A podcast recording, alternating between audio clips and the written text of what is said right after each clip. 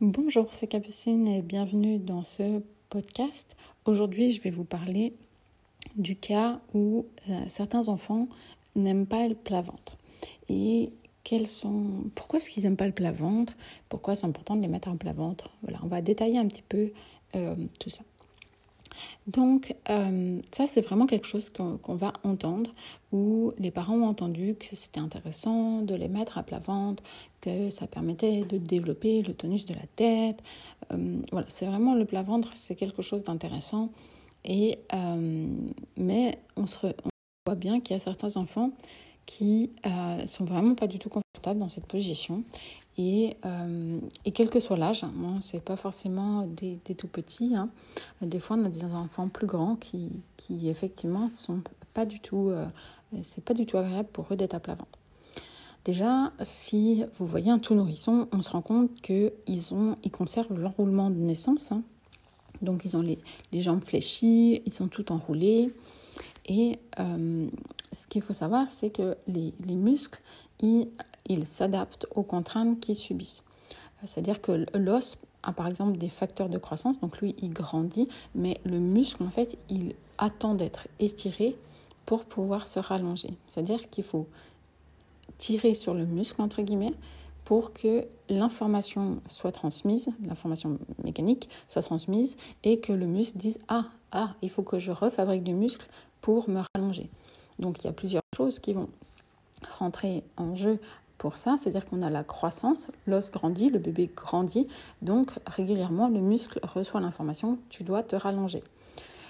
Mais si euh, on maintient trop longtemps les enfants dans cet enroulement de naissance, eh bien on va avoir des muscles qui ne vont jamais grandir suffisamment. Ils vont juste grandir sous l'effet de la croissance, euh, mais ils vont avoir des muscles euh, trop courts finalement.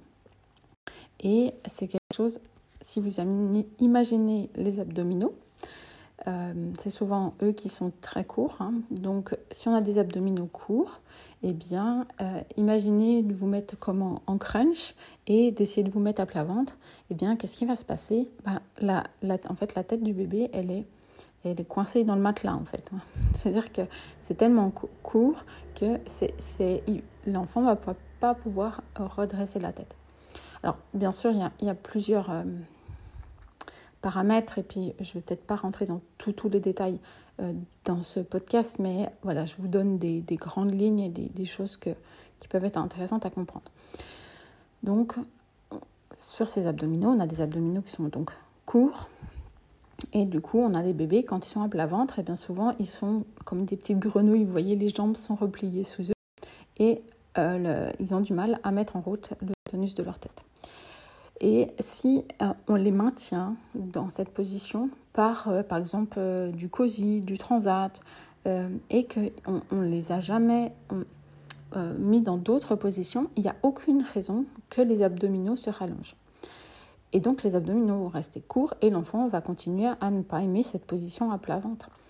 Donc c'est important que l'enfant soit posé à plat déjà, tout simplement, pour commencer à rallonger un petit peu toutes ces structures et quitter cet enroulement de naissance, même si c'est très intéressant de maintenir l'enroulement, par exemple, dans le portage, pour calmer un bébé, pour calmer des douleurs au niveau du ventre, mais c'est des choses de manière ponctuelle parce qu'on veut que l'enfant s'endorme, parce qu'on veut le soulager parce qu'il a une douleur. Mais en fait, on, a d'autres moments dans la journée où l'enfant est éveillé et euh, il, est disponible pour euh, être à plat.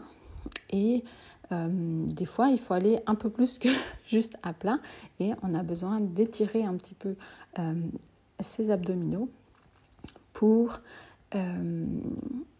que quand l'enfant est à plat ventre, il ait suffisamment de longueur pour pouvoir redresser la tête à plat ventre. Et tout d'un coup, le plat ventre euh, va devenir quelque chose de beaucoup, beaucoup plus agréable pour l'enfant à partir du moment où on lui redonne un petit peu de longueur sur certaines euh, structures. Ensuite, bien sûr qu'un enfant de quelques jours va pas euh, aimer le plat ventre de la même manière qu'un enfant de trois mois.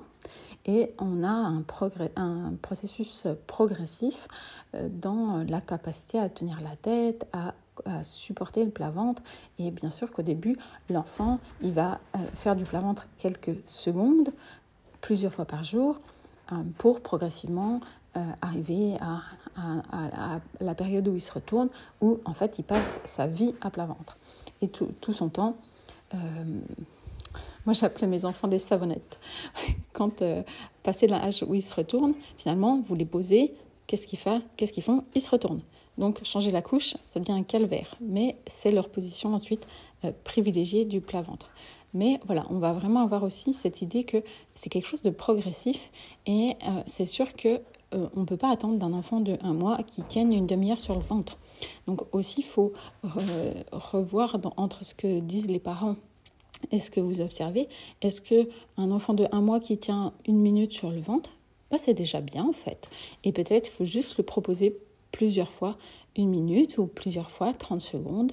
À chaque fois qu'on change la couche, on le laisse un petit peu plat ventre. un moment où il est éveillé et calme, on lui propose un petit peu de plat ventre. Et c'est quelque chose de progressif pour que euh, l'enfant il puisse euh, développer le tonus de sa tête, de son dos, rallonger ses abdominaux justement. Donc voilà, on va faire quelque chose de beaucoup plus euh, euh, progressif. ça va être une solution pour que l'enfant apprécie de plus en plus le plat-ventre. Et aussi dans cette idée de progression, on peut l'enfant, quand il naît, il subit de plein fouet la gravité. C'est vraiment une des forces sur lesquelles il doit lutter. Hein. C'est comme Thomas Pesquet qui est redescendu de la Station spatiale internationale, d'accord les, premiers mouvements, tout est dur, tout est lourd. Donc c'est pareil pour un, tout nourrisson, tout est dur. Et euh, on peut proposer un plat-ventre aménagé où l'enfant va subir de la gravité, mais de manière euh, plus légère. Et donc c'est là où on peut faire euh, cette position de peau à peau où le parent est incliné en arrière et l'enfant est à plat ventre sur nous. Et dans cette position, eh bien, la gravité elle est moins forte pour le bébé, ce qui va lui permettre de tenir euh, beaucoup mieux sa tête. Et euh, c'est une manière euh, de faire du plat ventre et de lui proposer un plat ventre avec la gravité dans le bon sens, on va dire, jusqu'à ce qu'il développe suffisamment son tonus musculaire pour pouvoir supporter le plat ventre complètement à plat.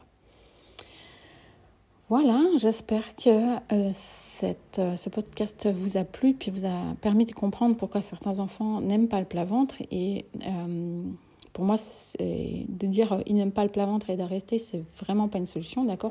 On a plein d'outils pour que les enfants ils apprécient apprécient le plat-ventre. On a plein de choses qui peuvent les bloquer dans cette acquisition du plat-ventre. Je vous en ai donné une partie dans ce podcast, mais si vous voulez aller plus loin, euh, je vous encourage vraiment à rejoindre euh, la formation pour les professionnels parce que on détaille toutes ces, choses-là et comment on va pouvoir aider ces enfants euh, à acquérir ce plat-ventre de manière confortable et toutes les autres étapes du développement moteur, bien sûr. Je vous souhaite une bonne journée et à très bientôt.